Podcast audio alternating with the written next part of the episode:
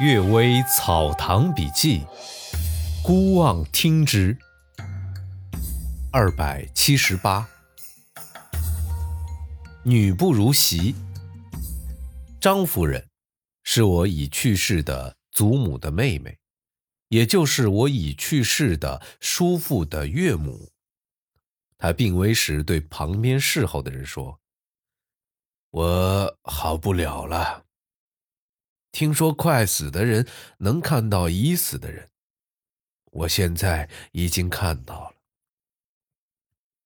接着，他环视病榻周围，好像在找什么。只听他叹息一声说：“错了。”接着，他又拍着枕头说：“大错了。”接着，他闭上眼，紧咬牙关，把自己的手掌。掐出很深的痕迹，说：“真的大错了。”旁边的人以为他在说胡话，都不敢问。过了很久，他把所有的女儿媳妇儿都找到床前，告诉他们说：“我过去以为夫家的人疏远，而娘家的人亲密。现在来引导我的，都是夫家的鬼，没有娘家的鬼。”我过去以为媳妇儿疏远而女儿亲密，现在死去的媳妇儿都来到我身旁，而不见死去的女儿，这不正表明同一血脉的人才互相关怀，而别为一家的人就不相互关联吗？回想起平日的看法，不是厚待了薄待自己的人，而薄待了厚待自己的人吗？我已经错过一次了，你们不要再错了。这些啊，是我的三叔母张太姨人所亲耳听到的。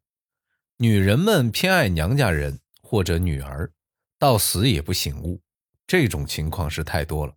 像张夫人这样，还算是具有大智慧的人，能够回头猛醒。第二个故事，老乳母致讽女主人。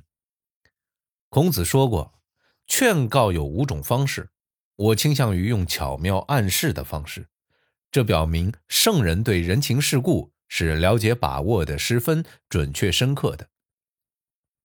我的一家亲戚当中啊，有个妇人，自己没有儿子，而心里十分记恨妾所生的儿子，侄儿和女婿们又造谣重伤，彼此勾结抱成一团，简直不可能用道理使他醒悟了。这妇人有个老奶妈，已经八十多岁。得知后，很艰难地走过来拜见他。刚一下拜，就痛哭起来，说：“老奴仆已经三天没吃饭了。”妇人问他为什么不去投靠侄儿。老奶妈说：“呀，老奴仆当初积蓄了一点钱财，侄儿对待我就像对待自己的母亲一样，把我的钱财全骗去了。”现在看到我像不认识一样，求一碗饭也得不到了。又问说：“为什么你不投靠女儿女婿？”老奶妈说：“呀，女婿骗取我的钱财和侄儿一模一样，我的钱财没有了，他抛弃我也和侄儿一模一样，我的女儿也无可奈何。”又问。骨肉之亲负心，你为什么不去告状？老奶妈说：“呀，告过状了，官府说我已经出嫁，对娘家人来说已经是异姓人了。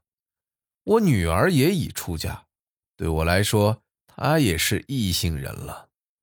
他们如果愿意收养我，那是格外的恩情；他们不肯收养我。”在法律之上没有罪过，所以官府不能为我做主。又问：“那你将来怎么办呢？”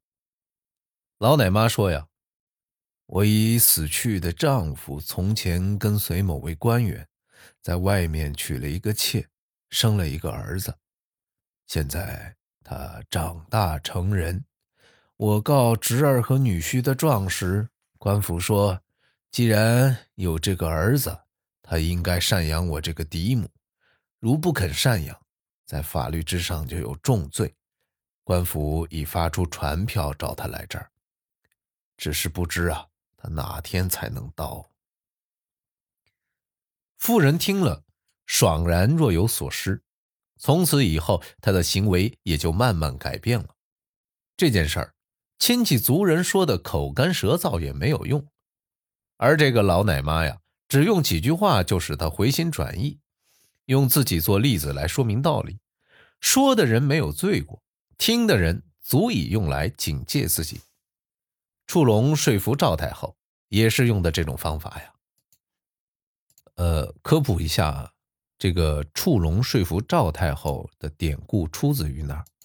这个典故呢，是《战国策》中的名篇，主要讲述了战国时期秦国趁赵国政权交替之机大举攻赵，并已经占领赵国的三座城市。赵国呢，形势危急，向齐国求援，齐国一定要赵威后的小儿子长安君为质，才肯出兵。赵威后溺爱长安君，执意不肯，致使国家危机日深。啊，这篇文章写的就是在强敌压境，赵太后又严厉拒绝拒谏的这个危急情势下，触龙因势利导，以柔克刚，用爱子则为之计之深远的道理说服赵太后，让他的爱子出至于齐，换取救兵，解除国家危难的故事。歌颂了触龙以国家利益为重的品质和善于做思想工作的才能。只要大家读过高中，应该都会学过这篇文章。我记得，呃，里面就刚刚读到的“爱子则为之计之深远”，啊，多么有名啊！好了，科普结束，我们继续读故事。下一个故事：窃至秦道。马德崇说：“沧州城南面有一伙强盗劫了一个富裕人家，已经打破大门冲进去了。主人夫妇都被抓住，众人因此不敢动手。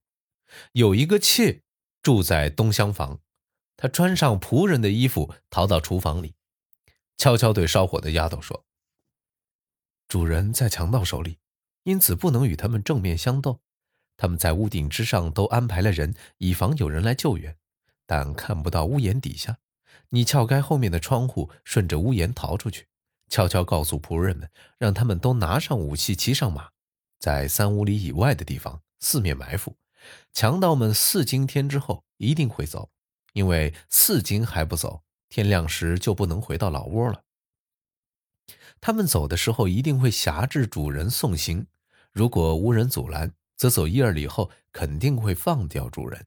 不放掉，怕主人看出他们逃走的方向。等他们放了主人，就立刻把主人背回来，然后一起尾随在强盗后面。相隔一定要在半里以内。他们如果回过头来格斗，就急忙往回跑。他们停下，你也就停下。他们再走，又跟上去。他们再回头来格斗，仍然急忙往回跑。他们再停下，也就再停下。他们又走，仍跟着走，这样反复几次，他们不回头格斗，就一直跟着，可以发现他们的老窝在哪儿。他们回过头来格斗，则既格斗不成，又无法逃走。等到天亮，他们就一个也逃不掉了。烧火丫头冒死跑出，告诉众人，都以为妾说的话十分有道理，于是按照他所说的做，果然将强盗全部擒住。主人重赏了烧火丫头，妾本来一直与正妻不大和睦，这以后也相互和睦了。后来问妾怎能想出这样的主意，妾流着泪说：“我本来是强盗头子某某的女儿，父亲生前曾说抢劫最怕的就是这一招，但从没见到被抢人家用的。当时情况紧急，我姑且一试，没想到。”竟侥幸成功了，所以说，用兵的人一定要了解敌方的隐情啊。又有一种说法叫“以贼攻贼”。感谢各位收听今天的《阅微草堂笔记》，祝大家早安、午安和晚安。